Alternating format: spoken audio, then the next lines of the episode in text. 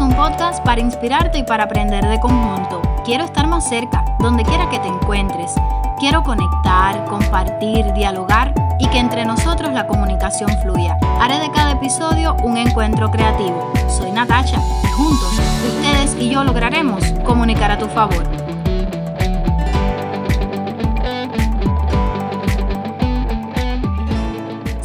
Cierto que el mundo digital sigue traspasando fronteras, idiomas, religiones, culturas, géneros y edades, también continúa reproduciendo vicios del mundo real y creando nuevos hábitos y aspiraciones que no siempre son correctas y que afectan a quien está detrás de la pantalla, sin importar distinción de género, creencia o lo que es peor, la edad.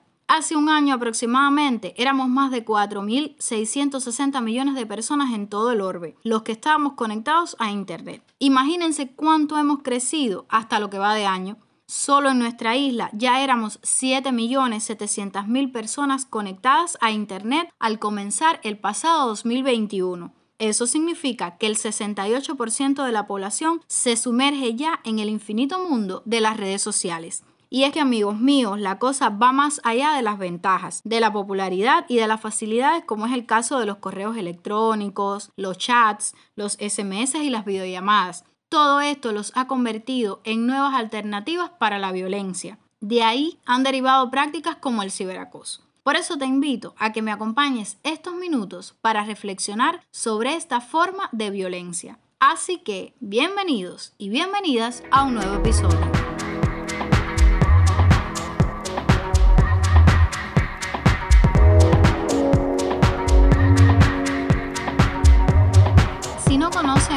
Definición de este término, les comento que el ciberacoso no es más que el acoso o la intimidación por medio de las tecnologías digitales. Puede ocurrir en las redes sociales, en plataformas de mensajería, de juegos y hasta en teléfonos móviles. Es un comportamiento que se repite y que busca atemorizar, enfadar o humillar a las víctimas. Por ejemplo, mediante la difusión de mentiras o publicación de fotografías o videos vergonzosos de alguien en redes sociales, cuando se envían mensajes, imágenes o videos hirientes, abusivos, sexuales y amenazantes a través de plataformas de mensajería, o cuando se hacen pasar por otra persona y envían mensajes agresivos en nombre de esta persona a través de cuentas falsas. Además, como toda forma de violencia, tiene consecuencias que pueden durar largo tiempo y afectar a la víctima de muchas maneras tanto mentalmente sintiéndose preocupada, asustada, enfadada, emocionalmente al sentirse avergonzada y perdiendo el interés en lo que le gusta, y también físicamente, ¿sí? Aunque no lo crean porque el cuerpo comienza a experimentar una serie de síntomas productos del estrés constante al que se somete la víctima. Sentirse objeto de burla o de acoso puede impedir a quien está siendo acosado hablar con franqueza y que trate además de resolver el problema. Incluso en casos extremos puede llevar a quitarse la vida. Y es que el ciberacoso, amigos míos, puede afectarnos de muchas formas. Sin embargo, sí es posible superarlo y recuperar la confianza en nosotros mismos y la salud, por supuesto. Pero para ello debemos conversarlo con nuestros familiares cercanos, profesores, personal de salud e informarnos para que nos puedan ayudar y contactar con las autoridades. A ti que me escuchas, que accediste a nuestro canal por mil y una razones, este espacio es creado por y para ti, para juntos crecer. ¿Sabían ustedes que existen cinco tipos de ciberacoso? Pues sí, en dependencia de la información que te llegue o cómo seas hostigado, es el tipo de acoso. Comenzamos por el ciberbullying, o también llamado ciberacoso escolar, que se caracteriza por presentarse generalmente entre menores de edad de manera intencional y reiterada. Por otro lado está el sextorsion, que es del tipo en el que detrás de él generalmente se encuentran casos de pedofilia y pederastia. Regularmente es derivado del ciberacoso conocido como grooming, que se caracteriza principalmente por la extorsión hacia la víctima con intenciones de carácter sexual, en el que se le amenaza con exponer contenido sexual de la misma. Y entonces el grooming es el acoso que se presenta de parte de un adulto hacia un menor de edad con intenciones sexuales. Generalmente el mayor de edad pues se hace pasar por un menor de edad para empatizar con la víctima y así ganar su confianza. Y también existe la ciberviolencia de género, que es presentada por una persona o grupo de personas hacia otra u otros del sexo opuesto, en el que se ejerce violencia a través de insultos, de acoso, de control, de ataques, de chantajes. Y por último, está el caso particular del sexting, que consiste en el envío de imágenes de índole sexual entre dos personas, Generalmente es de manera consensuada. Si bien esta práctica pues no constituye como tal un tipo de acoso, la persona que lo practica debe ser totalmente consciente del riesgo que esto podría suponer, pues al enviar este tipo de contenido podría derivarse en sextorsión.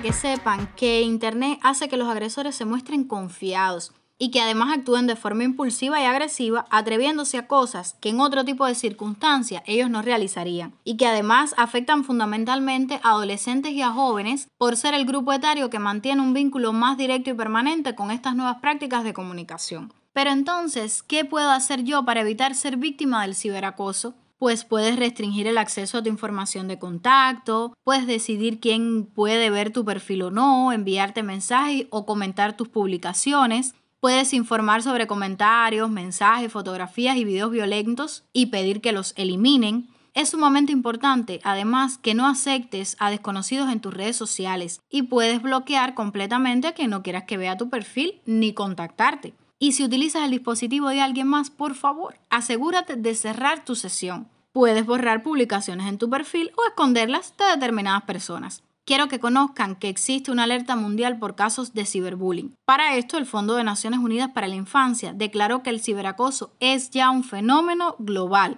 que además afecta el estado emocional y físico de los niños y los adolescentes. Y un estudio realizado por la UNICEF informó que uno de cada tres adolescentes afirmó haber sido víctima de ciberacoso además de afectar la salud emocional de las víctimas, puesto que estos ataques generan inseguridad y problemas de autoestima e influye en la manera de relacionarse con los demás, hace más susceptibles a quienes reciben este hostigamiento a sufrir de depresión, ansiedad, fobia escolar o trastornos de aprendizaje. A ti que me escuchas, que accediste a nuestro canal por mil y una razones, este espacio es creado por y para ti, para juntos crecer. A propósito del tema de hoy, no puedo dejar de recomendarte cinco producciones cinematográficas que reflejan el lado oscuro del ciberacoso. Comienzo por Hater. Es un drama polaco de suspenso que narra la historia de Thomas, que es un joven con habilidades de manipulación que encuentra el éxito en el oscuro mundo de las tácticas de desprestigio en las redes sociales. A esta propuesta se suma Me gusta, comparte, sigue, que es una peli de terror y suspenso que cuenta la vida de un popular youtuber y el cambio que ésta da cuando conoce sin saberlo a su obsesiva y acosadora super fan que no parará hasta conseguir acercarse a él. Este thriller explora los peligros de la era digital. Cyberbullying es otra de las recomendaciones que les hago y que es un drama de misterio y suspenso, que muestra a una adolescente británica que se ve obligada por un hacker a hacer su voluntad. Si ella se niega, el hacker publicará comprometedoras fotos suyas.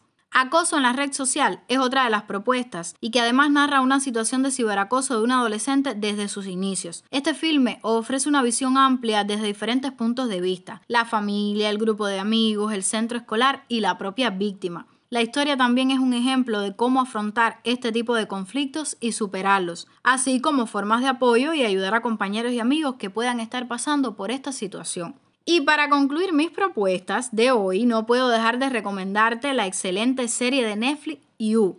You cuenta la historia de Joe Goldberg, que es un joven aparentemente atento y amable que trabaja como gerente en una librería de New York. Cuando conoce a una universitaria que sueña con convertirse en escritora, se enamora perdidamente de ella y pone todo su empeño en conseguir que este sentimiento sea recíproco. A partir de este momento comienza a espiarla y a controlar todo lo que hace a través de las redes sociales, saliendo a la luz una personalidad obsesiva y controladora que le lleva a manipular a la joven y a hacer todo lo posible por conseguir su objetivo. Esta serie muestra por un lado los riesgos de las relaciones tóxicas, pero por el otro, las consecuencias que puede tener compartir información personal en las redes sociales en el caso de cruzarse con la persona equivocada. Entonces, ¿se animan a verlas?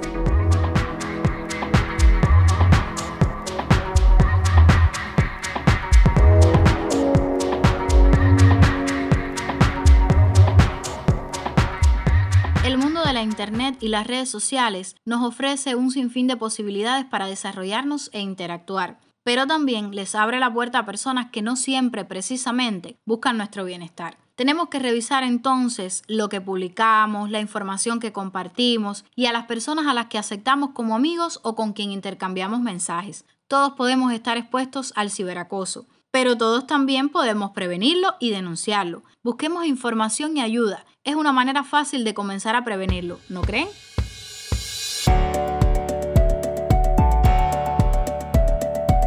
Si crees que puedo contribuir a tu propósito, ser parte de tu crecimiento e innovación en tus prácticas comunicativas, suscríbete, recomiéndanos, comparte en tus redes favoritas, escúchame siempre y deja tu comentario. Ayúdame a llegar a otros y otras que como tú y yo necesitan volcar la comunicación a tu favor.